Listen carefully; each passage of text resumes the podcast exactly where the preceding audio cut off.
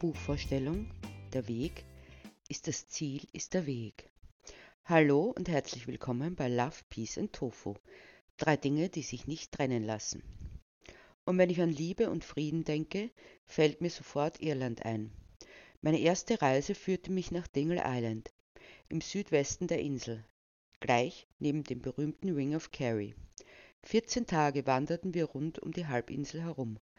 Festgehalten habe ich die Erlebnisse in meinem Buch Der Weg ist das Ziel, ist der Weg, weil sowohl der Weg an sich von Bedeutung ist, als auch anzukommen. Es gibt keine Prioritäten. Heute möchte ich euch davon erzählen. Und das Meer rauschte. Lange waren wir den Weg gegangen zwischen Weideflächen und über sanfte Erhebungen, als sich die Hecke vor uns öffnete und das Meer sichtbar wurde. Ein herrlich sonniger Tag, und die Füße wollten heraus aus der Einzwängung in den Schuhen. Rasch zog ich sie aus, denn ich wollte es spüren, den Sandstrand und das Meer. Ruhig erstreckte sich der Sandstrand vor uns, nur bevölkert von wenigen vereinzelten Möwen. Die Schuhe in den Händen setzte ich meine Füße zunächst vorsichtig in den feuchten Sand. Er fühlte sich gut an auf der Haut. Langsam sollte man es angehen, das Entdecken, die Eindrücke wirken lassen. Leicht sank ich ein, doch ganz schnell füllte sich der Abdruck wieder mit Sand. Ich ging vorwärts immer dem Meer entgegen, achtend auf Muscheln und Seegras, das am Strand lag. Ich sah genau hin, wo meine Füße auftraten. Ich entdeckte, dass an manchen Stellen viele kleine Löcher im Sand waren, ungefähr einen Zentimeter im Durchmesser, die vielleicht gerade mal Platz boten für einen Wurm und daneben lagen kleine Sandkügelchen. Was das wohl sein mochte? Mein erster Reflex war, die Antwort mit Hilfe des Internets zu erhalten. Doch abgesehen davon, dass ich hier kein Netz hatte, ließ ich es offen, denn ich wollte bleiben, und so ging ich weiter, bis mich die ersten Wellen erreichten. Das Wasser war klar und kalt, so dass es erfrischend und belebend wirkte. Kurz glitt es um meine Füße herum, um sich dann wieder zurückzuziehen. Immer wieder. Rasch krempelte ich die Hosenbeine auf, um noch weiter hineinzugehen, um das Wasser auch auf den Knöcheln zu spüren. Belebend war es, und ich war erfüllt von einer unspezifischen Freude. Was war es? War es das Neue, das Ungewohnte? War es die Freiheit, die es versprach? War es das Miteinander, in dem das Erleben stattfindet? War es das Bleiben im Moment ohne Gedanken daran, dass man etwas arbeiten, etwas tun könnte? War es das Leben selbst, das mir zulachte und sich mir offenbarte? Ich suchte keine Antworten darauf. Eigentlich stellte ich noch nicht einmal eine Frage. Es war einfach so, wie es war.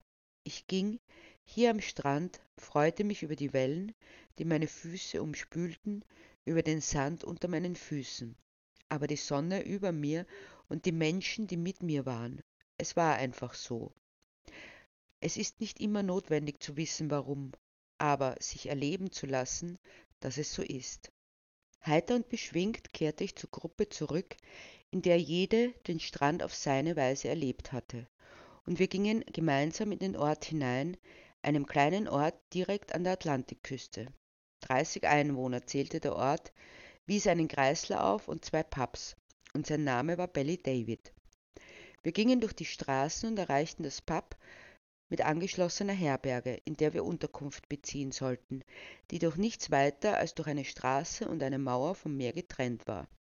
Neben der Mauer standen Tische und Bänke, wo wir uns niederließen und Erfrischungen konsumierten. Manche gingen den Steg entlang, der ins Meer führte. Die besonders abgehärteten warfen sich in die Fluten, schwimmend. Das Meer hatte circa 15 Grad. Noch war Ebbe, und die Felsen waren gut zu sehen, die auch hier aus dem Meer ragten. Die Sonne war warm und die See ruhig. Es tat auch gut, nach der Wanderung hier zu sitzen, zu plaudern, sich auszutauschen, den Tag Revue passieren zu lassen und noch mehr zu erfahren von den Menschen, die miteinander diesen Weg gingen. Es war gut zu gehen und es war auch gut anzukommen. Und während ich meinen Kaffee trank, die Stimmen um mich hörte und das Lachen, rauschte das Meer und es war etwas, was ich Glück nennen würde. Ich werde es erzählen können und behalten dürfen, dachte ich mir, und dann war ich nur mehr da. Direkt vor diesem Bed and Breakfast, in dem wir untergekommen waren, erstreckte sich eine Steilküste, zu der es mich unwiderstehlich hinzog. Komm zu mir. Die Zimmer waren bezogen, die Einteilung vollzogen.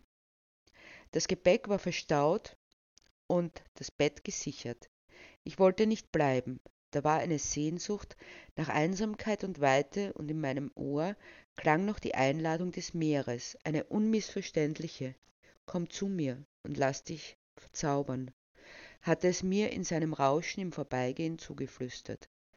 Ein kleines Stück ging ich die Straße entlang, die sich in einem Feldweg wandelte, einen kleinen Weg durch frisches Gras, doch, wie leicht zu erkennen war, viel genutzt, denn das Gras war so weit niedergetreten, dass nur mehr Erde zu sehen war. Ich folgte diesem Weg knapp neben den steil abfallenden Klippen. Wo sollte ich Rast machen?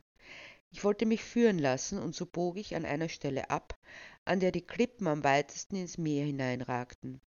Vielleicht fünfzehn Meter weiter, als wären sie links und rechts von diesem Vorsprung vom immerwährenden Kommen der Wellen ausgewaschen worden, doch nur dieses Stück hatte sie verschont.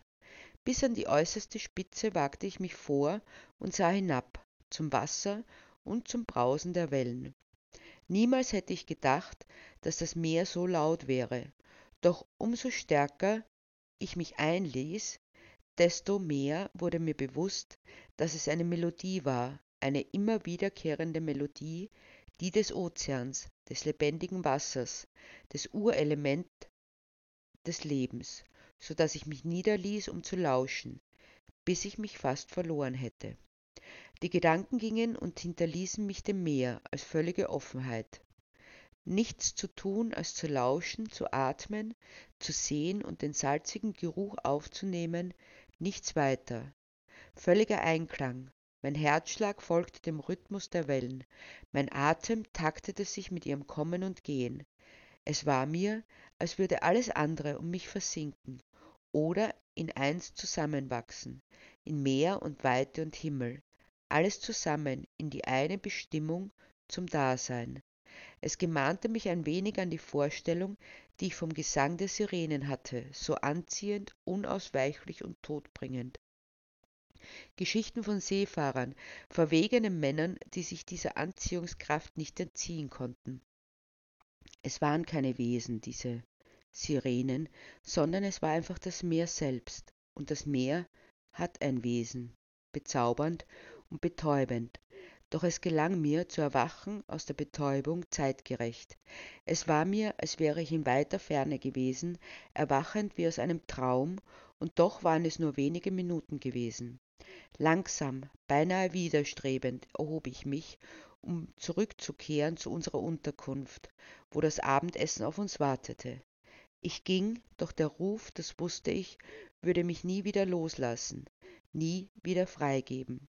Vielleicht war es die Sehnsucht nach dem Ort, an dem man endgültig ankommen könnte. Eine Ankunft für immer, ein Ort zu bleiben. Vielleicht aber auch die, sich einmal niederzulassen, alles Gewesene hinter sich zu lassen und die Zukunft vor einem, ohne einen Gedanken daran zu bleiben, einfach nur für eine Weile im Hier, ohne gleich Ewigkeit oder Endgültigkeit zu beanspruchen. Vielleicht auch eine Mischung daraus, aber es war zumindest ein Ort, an dem ich jenes Bleibenkönnen für mich gefunden hatte. Es geschieht, möglicherweise am Gipfel eines Berges, mitten im Meer oder auch inmitten einer Menschenmenge. Jede findet diesen Ort für sich, ganz gleich wo, aber es gibt ihn für uns alle, denke ich. Und es ist wunderbar, ihn zu finden, denn selbst wenn ich aufstand, um woanders hinzugehen, wegging, wieder aus diesem Ort des Bleibens, so besteht doch der Eindruck in mir und lebt fort, bis ich wiederkomme oder auch nicht. Nicht einmal das spielt eine Rolle, denn er lebt in mir, auch wenn die Sehnsucht bleibt und dazu führen wird, ihn wieder aufzusuchen. Aber wir gingen weiter. Zumeist schien die Sonne, doch einen Regentag hatten wir, durchzustehen, der mir zeigte, wie wenig es doch bedarf, um sich wohlzufühlen. Es bedarf so wenig. Schritt um Schritt ging es vorwärts. Mittlerweile war es egal, wie nass es war, nur noch ankommen, das war wichtig. Kurz hatte sich die Sonne blicken lassen, beinahe schon hämisch, doch sie verschwand gleich wieder, verschanzte sich hinter den Wolken. Als wollte sie sich darauf vorbereiten, die nächsten Tage umso mehr zu scheinen, entschlüpfte es mir hoffnungsfroh. Doch meine Worte gingen im Prasseln des Regens und im Wehen des Windes unter. Endlich erreichten wir die Herberge.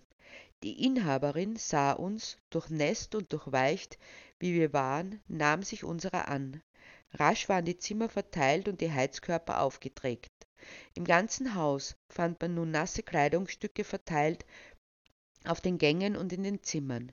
Es tat so gut, aus den nassen Sachen herauszukommen, so gut, das warme Wasser über den ausgekühlten Körper laufen zu lassen, und dann, trocken und warm, fanden wir uns im Gemeinschaftsraum ein, in dem die Besitzerin Tee und Kaffee vorbereitet hatte.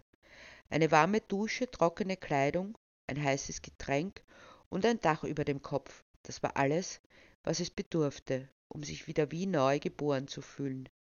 Manchmal, wenn wir im Trockenen sitzen, umgeben von all den Sachen, derer wir schon längst überdrüssig sind, nicht gewahrend, dass es trocken ist, weil wir immer im Trockenen sitzen, nicht gewahrend, dass es warm ist, weil es immer warm ist, nicht gewahrend, was wir alles unser eigen nennen dürfen, weil es immer da ist, sitzen und denken, was uns doch nicht alles fehlt in unserem Leben, was andere haben, was wir nicht haben, was uns entgeht, was anderen nicht entgeht, sitzen und sinnieren über das Überflüssige.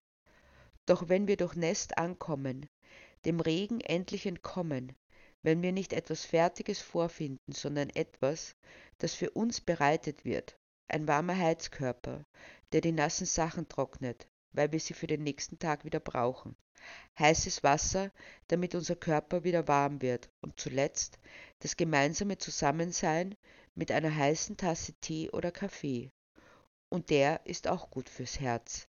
Dann kehrt eine Geborgenheit ein, die wir vorher schon vergessen hatten. Dann nehmen wir das Ankommen, das Heraustreten aus der Unwirtlichkeit in die Behaustheit in all seiner befreienden Wirkung wahr und die Wärme von außen dringt tief in uns ein, lässt uns aufleben. So wenig bedarf es, um glücklich zu sein, sagte eine meiner Mitreisenden, und sie fasste es zusammen, was ich eigentlich nur verschwommen wahrnahm. Warm, trocken und aufgehoben das war es und nur deshalb so fühlbar, weil es gerade eben nicht gewesen war, weil wir uns einen halben Tag durch den Regen und den Wind gekämpft hatten. Doch es würde auch wieder anders werden, wenn wir wieder vergessen haben werden, dass es auch anders sein könnte, wenn es wieder in Selbstverständlichkeit umschlägt. Dann, so nahm ich mir vor, wollte ich mich an diesen Moment erinnern, an die Wärme von außen und von innen, an diese kleinen Dinge, an die Menschen, die es mit mir erlebten, an das Miteinander und die Geborgenheit. Ich wollte mich daran erinnern, wenn mir der Alltag grau und wild ins Gesicht bläst. Wenn diese Momente der Einsamkeit und Verlassenheit geschehen, dann würde ich mich erinnern an das Gemeinsame und das, was uns als Menschen verbindet. Und ich spürte, wie ich auflebte, als zuletzt die Sonne sich zeigte und der Regen aufhörte. Es war nur kurze Zeit, nachdem wir angekommen waren und es war wie ein Fingerzeig, dass es wohl so sein sollte, um zu erleben, was wirklich Wert hat für mich und dich, was wirklich wichtig ist. Es war ein Erkennen dessen, was das Leben im Grunde ausmacht, auch wenn es langweilig wirkt. Aber was kann am Glück schon langweilig sein? An einem Tag erstiegen wir den Mount Brandon. Ich möchte euch erzählen, wie es war, wenn ein einziger Schritt genügte, um die Perspektive völlig zu verändern. Die andere Seite. Noch ein letzter Schritt, dann wäre es geschafft, dann wäre der beschwerliche Aufstieg bestanden, und dann tat ich diesen letzten Schritt. Und wo gerade eben noch nur nackter Fels vor mir war, wo ich nichts sah als dieses unmittelbare Grau vor meinen Augen, da war plötzlich eine Weite, die mir im ersten Moment die Sprache verschlug und mir doch unwillkürlich einen Laut des Staunens und der Verwunderung entlockte. Das war mehr, als dass sich unwillkürlich eine Öffnung zeigte, das war die Öffnung an sich. Nicht nur den Blick auf eine Weite aufschloss, sondern das war die Weite an sich, und worauf auch immer ich gefasst war, was auch immer ich mir ausgemalt hatte, es wurde nicht nur bei weitem übertroffen, es war ein Bestehen an sich. Ich stand an der Kante, und das Land lag vor mir, schlicht und einfach, doch es war weithin überschaubar, bis zum Meer, über das Meer noch hinweg bis zum Horizont. Nichts war mehr, was meinen Blick hemmte, und es war in jede Himmelsrichtung, ganz gleich wohin ich mich wandte, Ausblick und Zugang und Vernehmen. War das denn wirklich wahr? Ich ging diesen einen letzten Schritt nochmals zurück und wieder nach vorne. Es war und es war nicht. Oder es war nicht und mit einem Mal war es. So war es wohl dem Menschen in Platons Höhlengleichnis ergangen, dachte ich, während ich ein ums andere Mal den Schritt zurück und nach vorne setzte. Als sie es vermochten, sich von ihren Fesseln zu befreien und hinter das Feuer zu treten, als sie erkannten, dass das, was sie bisher wahrgenommen und als wahr genommen hatten, nichts weiter war als bloße Schatten, dass die Realität eine andere war, Vorspiegelung und Illusion, und dass noch nichts weiter notwendig war als dieser eine Schritt, ein lächerlicher Schritt, um die Vorspiegelung und die Illusion zu durchschauen. Und diese Fesseln liegen auch um uns, Fesseln, die wir uns selbst angelegt haben, um den Vorspiegelungen und Illusionen verhaftet bleiben zu können.